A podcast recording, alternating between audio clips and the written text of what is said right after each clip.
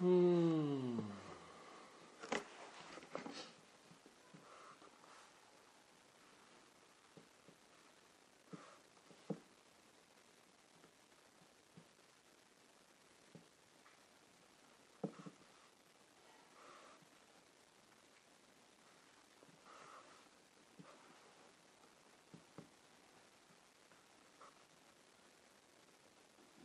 אה, מאוד קשה, הוא מאוד, אה, בשפה שלנו, הוא יותר שייך, יש בו המון מוטיבים של גבורות, הכל כאילו, כאילו בית שמאי כזה.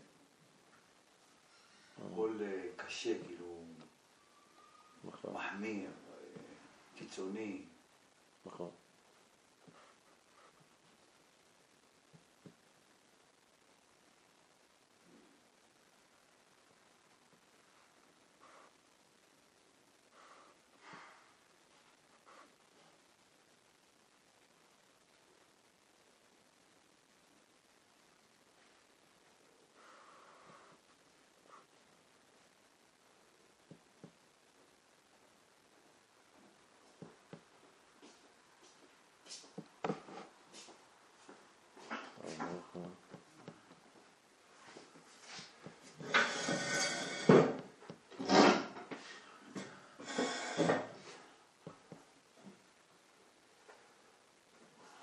מתחילים אה,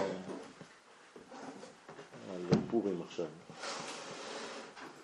חלק אה, ג', דף 500.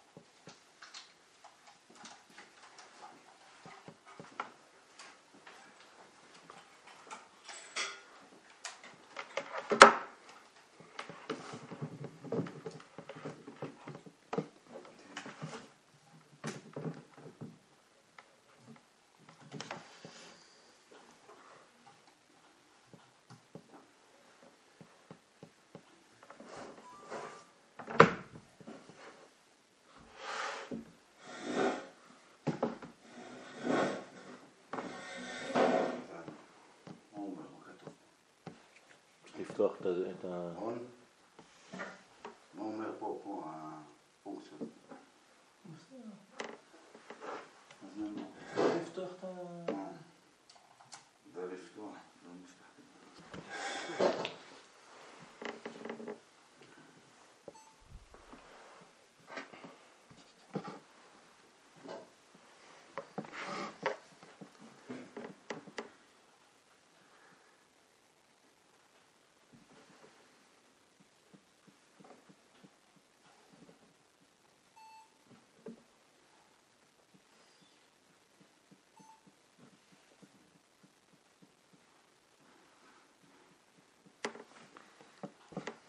אם כן, אנחנו מתחילים אה, היום בחלק ג'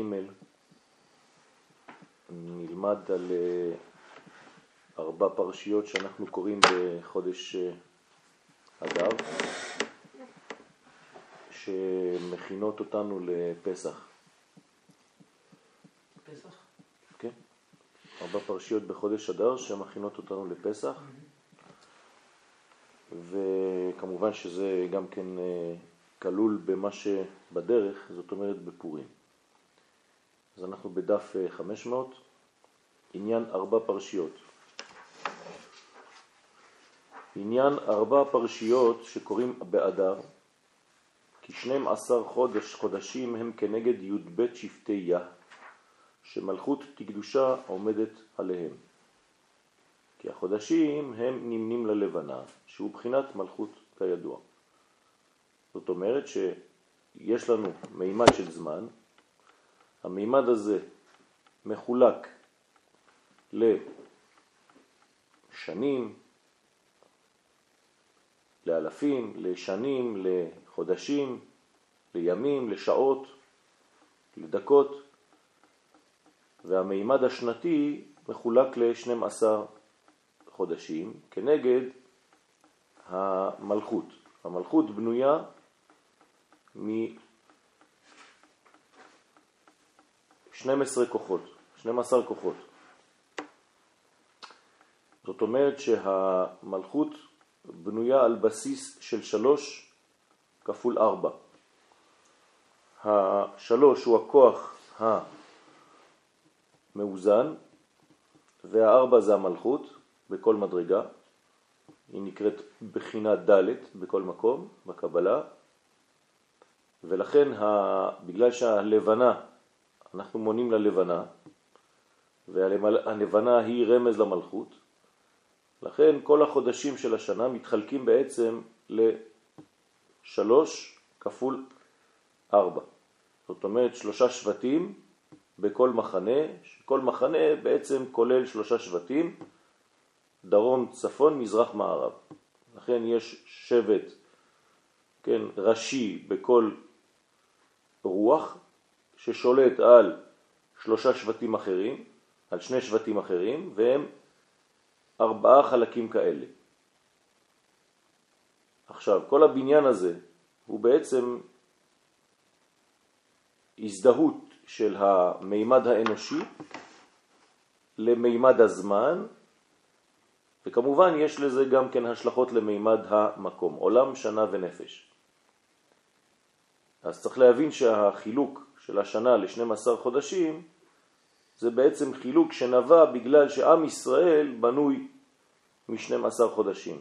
ולכן כל מה שקורה בעולם, הן מבחינת מיקום, הן מבחינת זמן, הכל בנוי ביחס לשבטי ישראל, כן? כי שבטי ישראל, כי עם ישראל, כן, הוא בעצם הבניין שמכוחו באים שאר הדברים. ולכן, על כן עיקר שלמות ומילוי החודשים ותיקונם תלוי בתיקון הברית. כי הרי אם אנחנו אומרים שהלבנה, שהחודש היא לבנה, זאת אומרת מלכות, אז מי בעצם מתקן את המלכות? היסוד. ולכן אי אפשר להגיע לתיקון המלכות בלי תיקון הברית. כי יסוד מכין למלכות. כי עיקר פגם הלבנה, כלומר פגם המלכות, הוא על ידי פגם הברית. במילים אחרות, כשהלבנה ריקה, שלא מקבלת בעצם רוח. כשהלבנה אינה מקבלת רוח מבחינת היסוד, אז היא נקראת פגומה. והיא צריכה להשתלם. ולכן כל ההיסטוריה שלנו זה למלא את הלבנה, והיה אור הלבנה כאור החמה. זאת אומרת להחזיר ללבנה את מלוא האור, כמו שיש לזכר, הזכר נקרא חמה. ברגע שהלבנה תתמלא מאור החמה, זאת אומרת שתהיה השתקפות טוטלית, כן, של הזכר בנקבה, בלי שום כן, פספוס בדרך, בלי שום נשירה בדרך, אז בעצם הלבנה תהיה לבנה, מלאה, לבנה במילואה. וזה נקרא בעצם הבניין הגדול של עם ישראל, שהיא תאיר, כן, בשלמות. כמובן בבחינת יהי מאורות, ולכן זה מה שקרה במעשה בראשית בפגם הלבנה, כתוב יהי מאורות חסר ו'. מה זאת אומרת מאורות חסר ו'? כאילו חז ושלום לומר מארות. מלשון כללה. ולכן ברגע שכתוב בבראשית, יהי מאורות חסר ו', זאת אומרת שהו' זה הזכר והוא חסר, שהוא החיות והמילוי. כמובן, בבחינת יהי מאורות חסר ו', כן, והו' הוא בחינת תיקון הברית. שש. נכון, שש. ברגע שאין את השש הזה, ברגע שחסר היסוד המחבר, המקשר, המעביר את אור השמש לאור הלבנה, כמו שכתב רבנו ז"ל בסימן י"א, וכשנחסר זאת הוו, כלומר כשאין את הוו, שהוא בחינת תיקון הברית, שהוא החיות, כי עיקר החיים תלוי בתיקון הברית, אזי הוא חז ושלום מאורות חסר, שזה בחינת פגם ומיעוט הירח. כן, זה נקרא פגם ומיעוט הירח. זאת אומרת שה... ירח חייב להתמלא, וברגע שהוא מתמלא הוא כבר לא נקרא ירח, הוא נקרא לבנה. על כן, כן. אה, זה המצב של... מה? כאילו, ירח וכשהוא... ירח כשהוא חסר.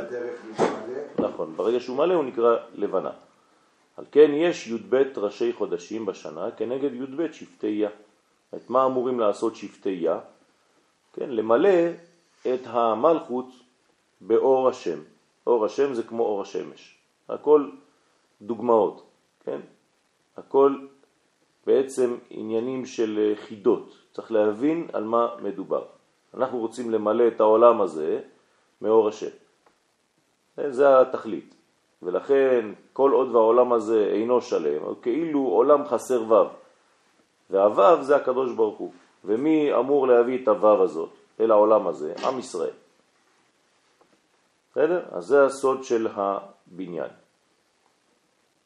אז ראש חודש הוא תיקון הירח בבחינת הביאו עליי כפרה. מי אומר את זה? הקדוש ברוך הוא בעצמו. זאת אומרת שבראש חודש הקדוש ברוך הוא מבקש על עם ישראל להביא עליו. למה צריך להביא עליו כפרה? מה הוא עשה? הוא מיעט את הירח. כן, על שמיעטתי את הירח. פירושו של דבר, מה זאת אומרת? מה הוא עשה? מה זה מיעט את הירח? כן, אבל מה זה אומר בחיים שלנו? לא לא. יפה, הוא לא מתגלה. כלומר, תביאו עליי כפרה, תחפרו עליי על זה שאני לא מתגלה בעולמי. מה יכול להיות? הוא הוא כאילו, הוא אפילו מתנצל על זה שאנחנו לא בסדר ולא מכינים את הכלי והוא לא יכול לשפוך את האור. הוא אומר לנו להפך, הוא אומר כביכול שהוא בחיסרון, ושאנחנו עם ישראל. אותו. מה? אבל אני יוצר את החיסרון. כן, אבל הוא מייעט אותו. הרי הקדוש ברוך הוא מייעט כבר את הלבנה לפני שהיו בני אדם. גם כתב מאורות ו' עוד נכון. אז הוא עשה את זה. למה הוא עשה את זה? לא יודע, יש שם איזשהו די- דיבור בין הירח לשמש, לא? יש דיבור בין הירח לבין הקדוש ברוך הוא. כן, שכאילו למה השניים? אין מלאכים, אין שני מלאכים משתמשים בכתר אחד. כן, אז מה זה אומר? מה, מה עשה הקדוש ברוך הוא בעצם? למה הוא עשה את הדבר הזה? למה הוא גרם לחיסרון הזה? כדי להיות שותף לעם ישראל. מה זאת אומרת? לא רק אתם חוטאים, לא רק אתם צריכים כפרה. גם אני, הקדוש ברוך הוא, עשיתי פעולה כביכול. תראו עד איפה זה הולך. כדי שאתם תתפללו עליי כביכול, גם אני בתהליך של תשובה. הביאו עליי כפרה, על שגם אני מיעטתי, עשיתי משהו שמכסה, שממעט. תעזרו לי. כן, זה מין השתתפות אלוהית בצער של האדם. הזדהות אלוהית בצער של העולם. כן, הקדוש ברוך הוא מזדהה עם המצב, החס, החיסרון שיש בעולם הזה. ואז כשאנחנו בראש השנה באים לבקש סליחה מהקדוש ברוך הוא, אז אנחנו מזכירים לו בראש השנה, מה זה ראש השנה? זה גם ראש חודש, נכון? אז אנחנו כאילו באותה סירה, שנינו, אנחנו והוא. אז איך הוא שופט אותנו? מדין ברחמים. הופך ממידת הדין למידת הרחמים. למה? כי גם הוא כביכול מזדהה עם הכאב שלנו, עם החיסרון שלנו. ומה אנחנו עושים בראשי חודשים? מדברים על קורבן, מביאים, מביאים קורבן חטאת, בשביל להשלים את הפגם הזה. בשביל מי אנחנו מביאים את הקורבן הזה? בשבילו. הביאו עליי כפרה. כי אז מתחיל הירח להתמלא, ועיקר המילוי והתיקון הוא על ידי תיקון הברית. אז אומרים שעיר חטאת לכפר בעדם. מה? כן, זה נכון, כי אנחנו לא רוצים חז ושלום לדבר על הקדוש ברוך הוא. כן, יש שם מחלוקת אה, בגמרא, איך הביטוי והמינוח של הדברים, איך אנחנו אומרים אותו, כן, כי אנחנו בכל זאת צריכים להיזהר איך מדברים על הקדוש ברוך הוא, כן? אז אה, באמת זה כביכול חיסרון שהוא מיעט בכוונה, אבל אנחנו לוקחים את זה על עצמנו כמובן. כן, אנחנו אחראים על זה, ובאמת ככה זה, אנחנו צריכים למלא את החיסרון הזה, את הפגם הזה. לכן, איך ממלאים את הפגם הזה? על ידי תיקון הברית. שוב פעם, מה זה תיקון הברית? תיקון המילוי, כלומר תיקון הצינור כדי למלא את הלבנה ממה שהיא צריכה להתמלא. כלומר תיקון הצינורות שלנו. אז הברית זה תיקון הקשר, אפשר לומר. תיקון ה... הברית ש... ש... שחרטנו בינינו, בינו לבינינו, כמו ברית נישואים. כן, אסור לנו להפר את הברית הזאת, ולכן כל פעם שיש בעיה, זאת אומרת שהברית הזאת מופרת. אז אני חייב לחדש את הברית. וזה נקרא תיקון היסוד בכל מקום. אז תיקון היסוד זה לאו דווקא התיקון של האיבר של האדם, כן, כמו שלקחו את זה רק לפינה הזאת, אלא זה מכלול הקשרים של האדם, איך הוא ממלא בעצם את העולם הזה מאור השם. בסדר? על כן הם 12 ראשי חודשים כנגד 12 שבטי כלומר כל שבט יש לו בעצם את הצינור שלו, את הכיוון שלו למלא את האור של הלבנה. היא צריכה בעצם 12 מילואים, שהוא בחינת תיקון הברית שהמלכות דקדושה עומדת עליהם. זאת אומרת, כל המלכות מחזיקה מעמד בזכות הברית הזאת שמתמלאת. כי עיקר קיום ועמידת המלכות דקדושה הוא על ידי תיקון הברית. וכנגד זה הם 12 ראשי חודשים. בסדר? זה המילוי. אז מה זה חודש? מה פירוש המילה חודש? התחדשות, חידוש, נכון? עכשיו, אנחנו צריכים להגיע למצב הזה של השלמות עד פסח. כלומר, נותנים לנו זמן עד פסח, כדי שבפסח מה יהיה? הלבנה תהיה במילואה. לכן מתי פסח? כשהלבנה במילואה, נכון? ב-15 לחודש ניסן. שם פסח. כלומר חייב שיהיה פסח מתי? כשהלבנה במילואה, במילוי הירח. כן? כדי להמחיש שבנינו היטב את המלכות בקדושה. ולכן זה נקרא גאולה. בפסח יש כאילו יציאת מצרים, אם היא תהיה חסרה, כאילו חסר שבט ביציאה.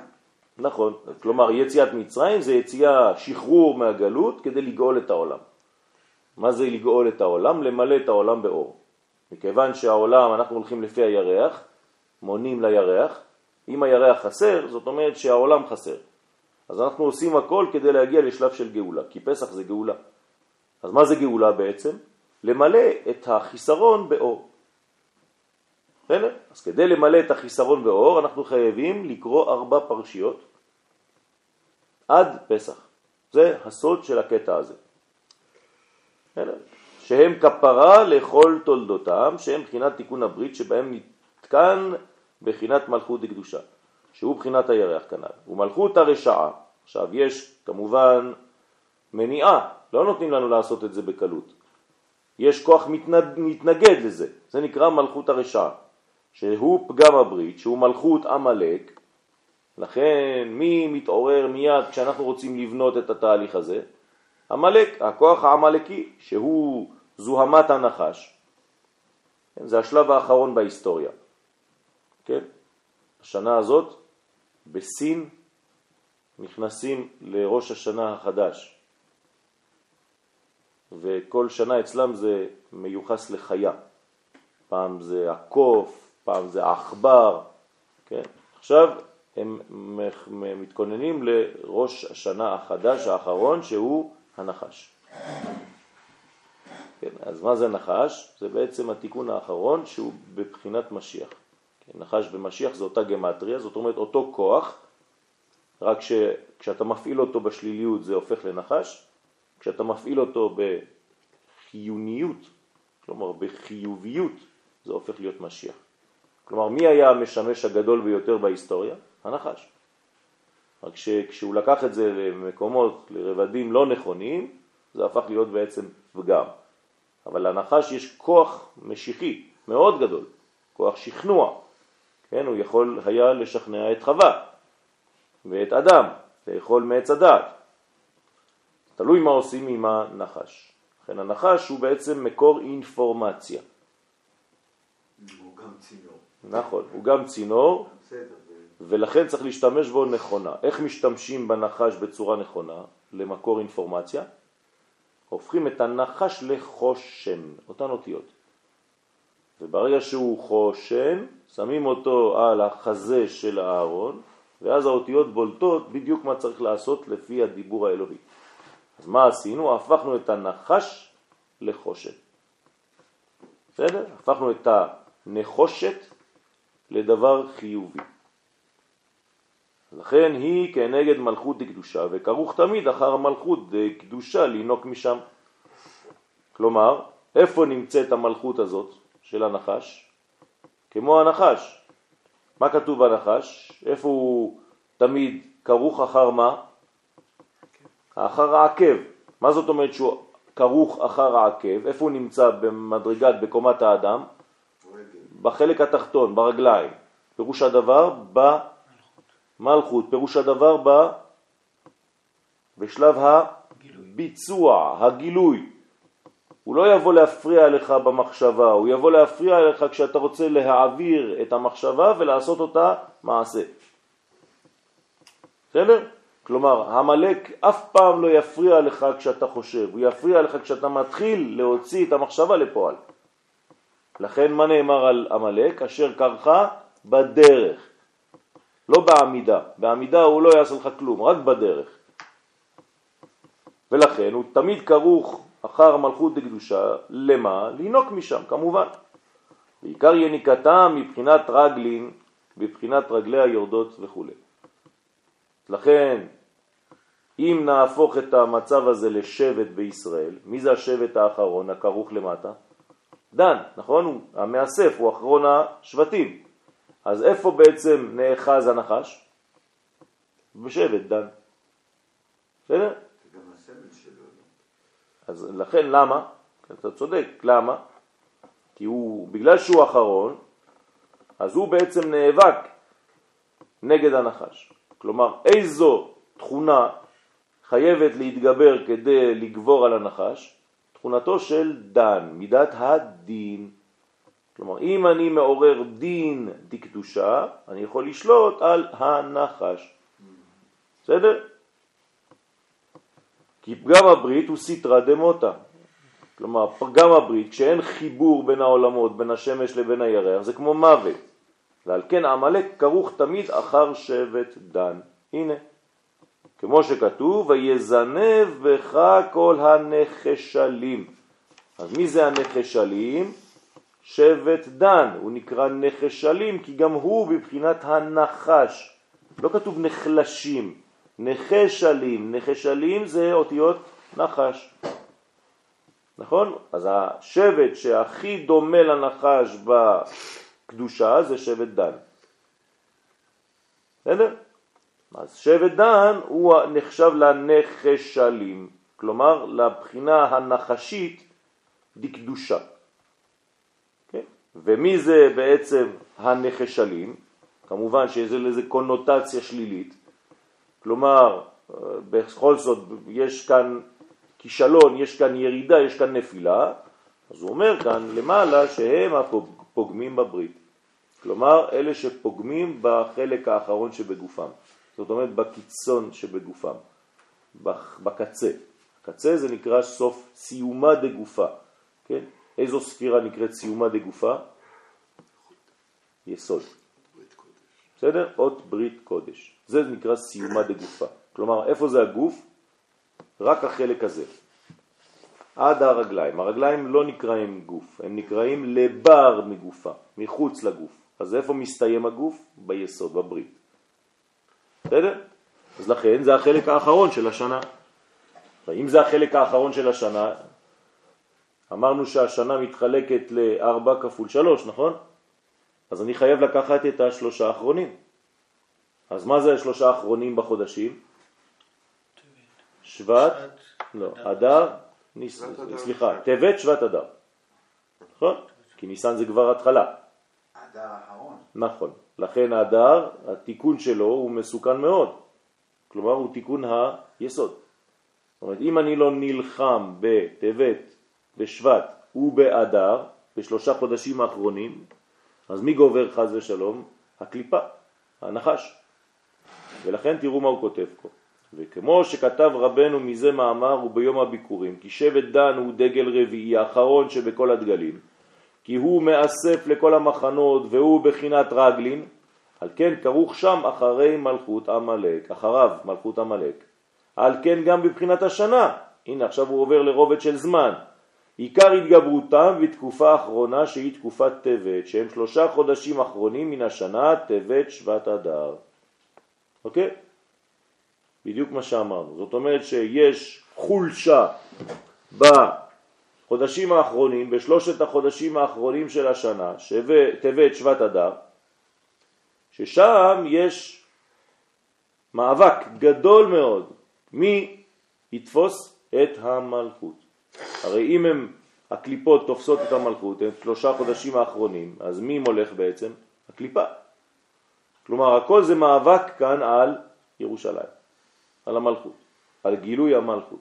מי יהפוך להיות מגלה את המלכות? או הקדושה, או חז ושלום הקליפה. לכן טבת, שבט ואדר זה חודשים שצריך לעמול בהם מאוד.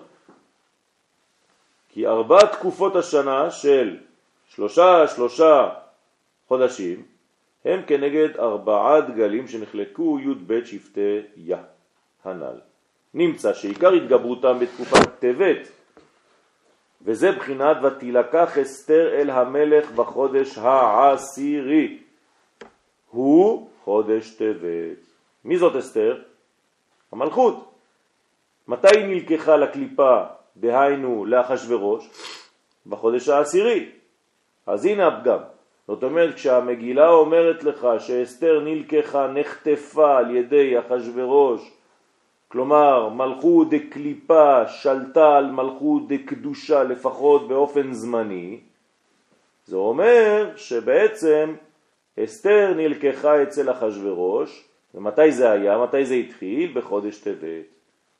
כי אסתר היא בחינת מלכות דקדושה, ועיקר התגברותם בחודש האחרון והסוף של כל השנה שהוא חודש אדר, ועל כן אז יתגבר המן שהוא מלכות הרשעה. לקח לה חודשיים שלוש להפוך את הקערה? נכון, זאת אומרת שהיא צריכה עכשיו, זה לא לקח לה חודשיים שלוש, היא נשארה כמה שנים אצל אחשוורוש. כמה שנים, לא כמה ימים אה. וכמה חודשים. היא נשארה חמש שנים אצל אחשוורוש. זאת אומרת, זאת, זאת, זאת פעולה מאוד מאוד מאוד מאוד ארוכת טווח. לכן... מה זה נשאר? לא נשארה שם עד הסוף? מה? לא נשארה שם עד הסוף? כן, אז אבל חמש שנים היא נחטפה. כן, חמש שנים היא הייתה בבית אחשוורוש. עד שכל הסיפור הזה מתפתח, זה לוקח זמן שם, זה לא איזה סיפור של חודש כמו שאנחנו חושבים. לא, חשבתי שלושה חודשים. כן, אבל זה, זה, זה יותר ארוך מזה, זה נכון. לכן, מלכות עמלק, זה נקרא המן. איך המן יכול להתג... להתגבר? בגלל שמה? בגלל ש... שמלכות דקליפה, שהנחש מנצח שוב פעם את מי? את מלכות דקדושה, את חווה. הרי הכל התחיל באותה צורה בגן עדן, נכון? הנחש התגבר על חווה, פיתה אותה, נתן לה וייעץ לה, רמז לה לאכול מעץ הדת, נכון? מאיפה אנחנו רואים את המן בתורה? הגמרא שואלת, המן מן התורה מנין? המין העץ אשר אמרתי לך בלתי אכול ממנו אכלת? זאת אומרת, המין כתוב בתורה בלי ניקוד, אז אתה יכול לקרוא המן. זאת אומרת, המין העץ, איפה נמצא המן? תמיד על העצים. הוא גם מסיים על העץ. אבל תמיד הוא קשור לעץ. בסדר? כלומר, הוא רוצה להוריד אותנו מעץ החיים לעץ הדעת טוב ורע. כלומר, הוא רוצה המן למנוע מבני ישראל ללמוד את תורת הסוד. זה המן. המן רוצה למנוע מעם ישראל, מתלמידי חכמים, להתעסק בתורת הקבלה. לכן עם ישראל בפורים חייב לחזור לתורת הקבלה. לכן מה כתוב במגילה? קיימו וקיבלו, הפכו להיות מקובלים. למדו לקבל.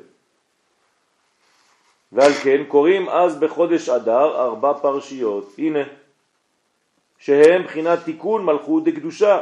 כלומר, אני חייב לתקן ארבע מדרגות כדי לחזור למלכות דקדושה. אז אתם זוכרים את ארבע הפרשיות שאנחנו קוראים? כלומר, זה שבתות שיש להם שם כפול. אחת נקראת פרשת שקלים, השנייה נקראת פרשת זכור, אתם זוכרים לפני פורים? אחרי פורים אנחנו קוראים פרשת פרה, ואחרי זה אנחנו קוראים ערב ראש חודש ניסן פרשת החודש. בסדר? כלומר אנחנו מוסיפים תוספות בפרשיות הרגילות שלנו, מוסיפים שלב בסוף הקריאה, מוסיפים קטע של קריאה. פעם אחת זה פרשת שקלים, נכון? משמיעים על השקלים. אחר כך פרשת זכור לפני פורים, אחר כך פרשת פרה, אחר כך כדי להתאר ואחרי זה פרשת החודש. נתפס, בסדר? לכן צריך לתקן את המלכות דקדושה, שהיא בחינת ד'. למה, מה זה בחינת ד'? כן, כי המלכות נקראת בחינת ד' בכל מקום. למה? כי היא בעצם ארבע, כמו שאמרתי לכם, ארבע כפול שלוש, והיא גם דלת, אחרונה, פתיחה, כניסה. אז היא נקראת בחינת ד'. כי עיקר עמידתה על ארבעה דגלים, היא כמו דלת. ולכן היא עומדת על ארבעה דגלים, כמו שאמרנו, וארבעה דגלים זה בחינת ד', ארבע תקופות. כל המדרגה שלה בנויה, כן, על ארבע. כי אלו הארבע הפרשיות הם בחינת תיקון הברית, שעל ידי זה נתקן בחינת המלכות כנ"ל. כי פרשת שקלים, הנה, פרשה ראשונה, שקלים, מתי נקרא אותה?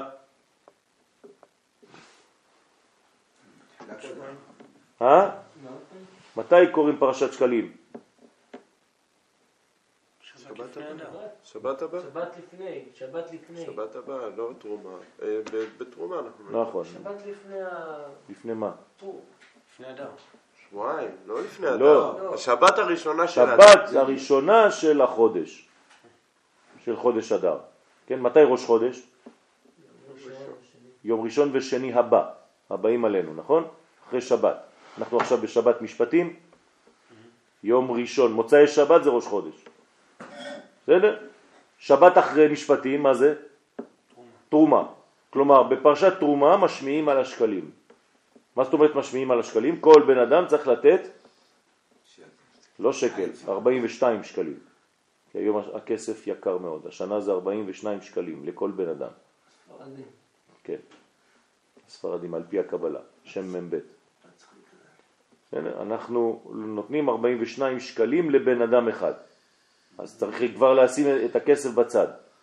אה, ולפי זה סופרים את זה? לפי זה לא רק שסופרים, לפי זה. בעצם מתקנים את מה שהמן רצה לשקול כדי לקנות את עם ישראל מאחשוורוש. כמה הוא רצה לקנות אותנו? כמה היינו שווים בעיניו? עשרת אלפים כיכר כסף. נכון? כלומר, הוא אמר לאחשוורוש, אני עושה איתך דיל, ביזנס, אני נותן לך עשר אלף דולר, תיתן לי את כל עם ישראל. אמר לו אחשוורוש, כך, מה אכפת לי? כן. אז אנחנו הקדמנו את השקלים שלנו לשקלים שלו. זה מה שעשה הקדוש ברוך הוא, כדי להציל אותנו מהקניין הזה. הם עושים עסקים עלינו, על חשבוננו, תמיד הם עושים ככה. הקדוש ברוך הוא כן מגן עלינו ואומר לנו אתם תהיו חכמים, תיתנו כבר את הכסף מראש כדי שלא יוכלו לשקול אתכם, אתם לא נתונים למכירה, אתם לא למכירה. אז פרשת שקלים הוא להזהיר על נטילת השקלים, דהיינו צדקה, כלומר, כלומר דבר ראשון תתחילו לתת, תהפכו ממקבלים למשפיעים, שהיא עיקר תיקון הברית, זה תיקון הברית הראשון. ושלמות ומילוי מלכות דקדושה בחינת צדקה תציל ממוות. אז את מי מצילים בעצם ממוות? את המלכות. המלכות אם אין לה אור, כמו שאמרנו בתחילת השיעור, אם אין לה את אור החמה, אם אין לה את אור השמש, ומי מעביר לה את זה? ישראל שהם דוגמת הוו, כדי שלא יהיה מאורות חסר וו, אלא מאורות מלא וו, ואז האור הוא מלא, הוא שלם, ולכן בשביל זה צריך את הצדקה, והצדקה זה בעצם פרשת שקלים, וזה בחינת לכפר על נפשותיכם. מי זה בחינת נפש? מי נקראת בחינת נפש? המלכות, יפה, שכתוב בשקלים נפש, נכון? אז הנה תראו מה הוא אומר, דהיינו לכפר ולתקן בחינת המלכות שהיא בחינת נפש. כלומר בערכים המלכות היא בעצם נפש. נפש נגד נפש, כנגד נפש. ובפרט הצדקה של השקלים שהיא בשביל מעשה המשכן והקורבנות. בשביל מה נתנו את השקלים האלה במקור? מה עשינו עם השקלים האלה? מה בנינו עם זה? מזבח. לא, זה. מה זה בדק הבית? אה. אה, מניין. תיקונים שוטפים. ספירה, לא? מה בנינו עם זה? מה, מה, מה, מה, מה מקבלים? את לא? האדנים, את אדני המשכן, כן? זה מזכיר לכם משהו? שבט דן. הנה עוד נתן את פעם. הרגליים? אדן, כן, זה כמו מה ש... על מה שעומד. בעצם זה מה שמחזיק את כל העמודים של המשכן. הוא היה בנוי מסכום של כסף שכל אחד ואחד נתן. בדיוק. והכסף הזה היה שווה בין אחד לאחד. נכון, הפכנו את זה לכסף. ועשינו מזה אדני כסף. בסדר? כאילו דאגו שהבסיס הוא יהיה כללי. נכון. נכון. ובכלל, כל המשכן, יפה שהגעת למסקנה הזאת, אי אפשר לבנות את המשכן על ידי תרומה של גיא דמק. גם היום, אי אפשר לבנות את בית המקדש על ידי איזה תורם מארצות הברית או לא יודע מאיפה. אסור. בית, בית המקדש חייב להיבנות על ידי נתינה של כל אחד ואחד מישראל. למה? כדי שלא יהיה שייך יותר לאחד מאשר לשני, הוא שייך לכולם. כי ביתי בית תפילה יקרא לכל העמים. אין לך אתה שייכות יותר לבית המקדש מאשר לי. שכל זה הוא בחינת תיקון הברית ותיקון העגל. כן, כי תיקון הברית זה תיקון העגל, נכון? למה? כי העגל, מה זה שישי. מה זה אומר? יפה, כלומר מתי חטאו בעגל? בגלל הפגם של שש. שש. וירא העם כי בושש משה לרדת מן ההר. חיברו את העגל עם המלכות. נכון, זאת אומרת עשו בעצם עיגולים, במקום למצוא את היושר נשארו בעיגול, נשארו בעגל. כן, מה עבד מהם? הוו. כלומר משה רבנו, אם הייתם נותנים לו אות באלף בית העברית, הוא וו, הוא שש. וירא העם כי בו שש. אבל בו שש זה לא הגיע, כלומר חסר לנו את הוו. אז מה עושים בלי וו? לא חשוב. בואו נעשה לנו עגל. נעשה לנו אלוהים אשר ילכו לפנינו, כי זה משה האיש, לא ידענו מה היה לו. כן, אז חייב לקחת uh, תמורה, את מי לוקחים? את הארון. כן, לוקחים את האח, אומרים לו בוא, בוא אתה, אתה תחליף את משה, תעשה לנו איזה עגל. כן, ואשלך את הזהב ויצא העגל הזה. שהוא פגם הברית, זה נקרא פגם הברית. דרך אגב, מה עשו בעגל? אתם חושבים שהם סתם בנו עגל ועשו אותו זהב והתחילו להתפלל. זה נגמר במה? בגילוי עריות בפרסיה. כלומר, כולם התחילו לבוא אלו על אלו, בלגן שלם היה שם. בסדר? ולכן כל העבודה זרה? בעגל, ובכל עבודה זרה בכלל. למה בני ישראל רצו עבודה זרה? כדי להתיר להם עריות בפרהסיה. קשה הדבר הזה של גילוי עריות יותר מכל דבר אחר. אנשים רוצים להיות מחוברים לכל מה, שהם, מה שזז. כן. זו התכונה האנושית. רואה בחורה בחוץ, רוצה לקפוץ עליה. זה לא הרעיון. ודאי, ודאי שזה עריות. אישה שהיא אסורה זה עריות. יש לך חמישה עשר סוגים של עריות, אומרת הגמרא, התורה. בוודאי שזה עריות. אדם שבא על בחורה סתם זה נידה, נידה זה עריות. אז כל הבעילות או כל ה... נכון. זה, רק אחת. אה, נכון, נכון. נכון. יש כמה, אבל אה, בלי להיכנס עכשיו לפרטים, אבל אה, בוודאי כל זה, זה נקרא עריות. מה אתם חושבים? מה זה עריות? עריות זה כל דבר שאסור. זה נקרא גילוי עריות. גם עם אשתך דרך אגב, יש סוגים של עריות. למשל אם אתה מאיר אותה משינה, זה נקרא עריות. בני תשעה, לא? כן, בני, נכון, תשעה. כן, יש, יש אה, כמה מדרגות, אה, שיכור וכל מיני דברים כאלה, שאסור לך בתנאים האלה לקיים איתה יחסים.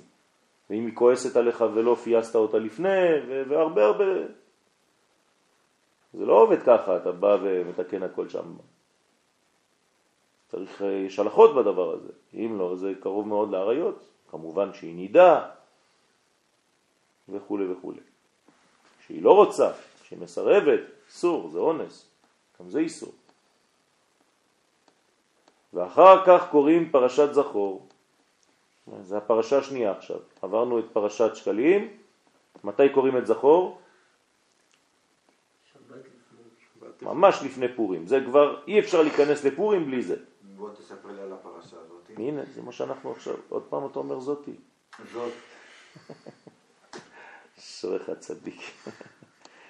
אחר כך קוראים פרשת זכור, כי על ידי תיקון הברית שנעשה על ידי הצדקה, זוכים להכניע מלכות עמלק. זאת אומרת, מה זה פרשת זכור? מה אנחנו קוראים בפרשת זכור? אתה זוכר את הפסוקים? יפה. כלומר, מה המילה הראשונה? קודם כל 13. זיכרון. זה הפרשה שלך? זאת אומרת שיש לך את התיקון שם גדול. קשה מאוד. אשריך, אתה שייך לאלף השישי, בגדול. ברוך הבא לקלאב. זאת אומרת שכולנו, כל מי שחי בדור הזה, הוא גם כן, זה הפרשה שלו. אל תחשוב, שאתה לבד. כן? זה הפרשה של הדור שלנו. זה פרשת זכור את אשר עשה לך עמלק, שהוא כרוך אחר שבט דן, בחינת רגלין, כנזכר שם בפרשת זכור. ויזנב בך, מה זה, מה זה ויזנב בך? איפה הוא אוחז בך? הזנב. זה נקרא זנב. ויזנב בך כל הנחשלים, כלומר הוא לוקח את הבחינה שהיא נחשית אצלך, הוא אוהב נחשים. ועל ידי שזוכים להכניעם, אזי עושים פורים, שהוא על ידי נס מפלת המן ועמלק. כלומר, אי אפשר לעשות פורים בלי שקדמה לזה פרשת זכור את אשר עשה לך מעלק, והבנה והפנמה של הרעיון. ואתה לא יכול לגשת לפורים בלי זה. כן, כי קודם שדיברתם נבהלתי, אמרתי בוא'נה, דווקא בזמן הזה שהעמלק בא, אני עושה את פורים ואני הולך לעשות שטויות. יפה. כאילו אני- זה לא שטויות, זה בגלל זה, כי צריך כן, להבין. עכשיו אני מבין שכאילו עכשיו- אחרי שכבר, אני מגיע נכון. חזק, אני לא... יפה מגיע- מאוד, יפה מאוד. עכשיו אתה מבין יפה את, את העניין הזה. ואם לא, אז פורים הופך להיות סתם מסכות, רעשנים, שירים וריקודים, כן. כלומר היצר הרע דפק אותנו טוב, העיקר שנהיה שטויים ועושים שטויות ו- וזה חז ושלום. זה לא זה פורים, צריך להיזהר מאוד. מאוד מאוד. אחר כך קוראים פרשת פרה. מתי זה פרה? שבת אחרי. שבת אחרי. כי אחר כך שזוכים לנצח ולהכניע את המן עמלק בחינת פגם הברית, אז מתארים את עצמם על ידי הפרה שהיא מתארת מטומאת מת. למה צריך להתאר מהר עכשיו מטומאת מת? כי מתקרבים לפסח, ובפסח צריך להיות טהור. כי אם אתה רוצה להיגאל, כן, מה זה גאולה? זה קדושה. איך מקבלים קדושה? על ידי טהרה. מי שלא טהור לא יכול לקבל קודש. מה זה הספירות ששייכות לקדושה ולטהרה? יפה. חוכמה זה קדושה, בינה זה טהרה. לכן מי שרוצה לקבל חוכמה חייב להיטהר. ומה זה תומת מת? זה הפך, כי החוכמה מה זה? זה חיים, נכון? החוכמה תחיה בעליה. אז אם אדם שאין לו חוכמה, איך הוא נקרא? מת. אז כדי לקבל חיים צריך להוציא את כל הטומאות. לכן מי שלא נטהר מטומאת מת, שזה אבי אבות הטומאה, בחינת פגם הברית כנ"ל, אז, אז הוא, הוא מסכן. רגע, אז מי שלא, שאתה לא מוצא בו חוכמה, זה כאילו, חשבתי שדיכאון יותר קרוב- קרוב למוות. לא. אומר הרמב"ם בשמונה פרקים, בהקדמתו למסכת אבות, שאדם שלא פיתח את החוכמה שלו בעולם הזה, כאילו לא נברא. חשוב כמת. הדיכאון זה משהו אחר, זה מדרגה שנותנת כוח לנחש, אבל ההוא בכלל לא פיתח את הכוחות שלו, מסכן. אז את זה צריך מאוד מאוד להיזהר, ולכן הלימוד הוא דבר הכרחי כדי לפתח את כל הכוחות שהקדוש ברוך הוא נטע בתוכנו.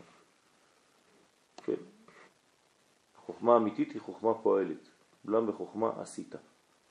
גם אנחנו צריכים לפתח בנו בעצמנו חוכמה פועלת. וזה אני אומר שכולם חכמים, רק צריכים למצוא את הנקודה שלהם. נכון, נכון. איך אנחנו יודעים שכולם חכמים? כולם נבונים. איווה.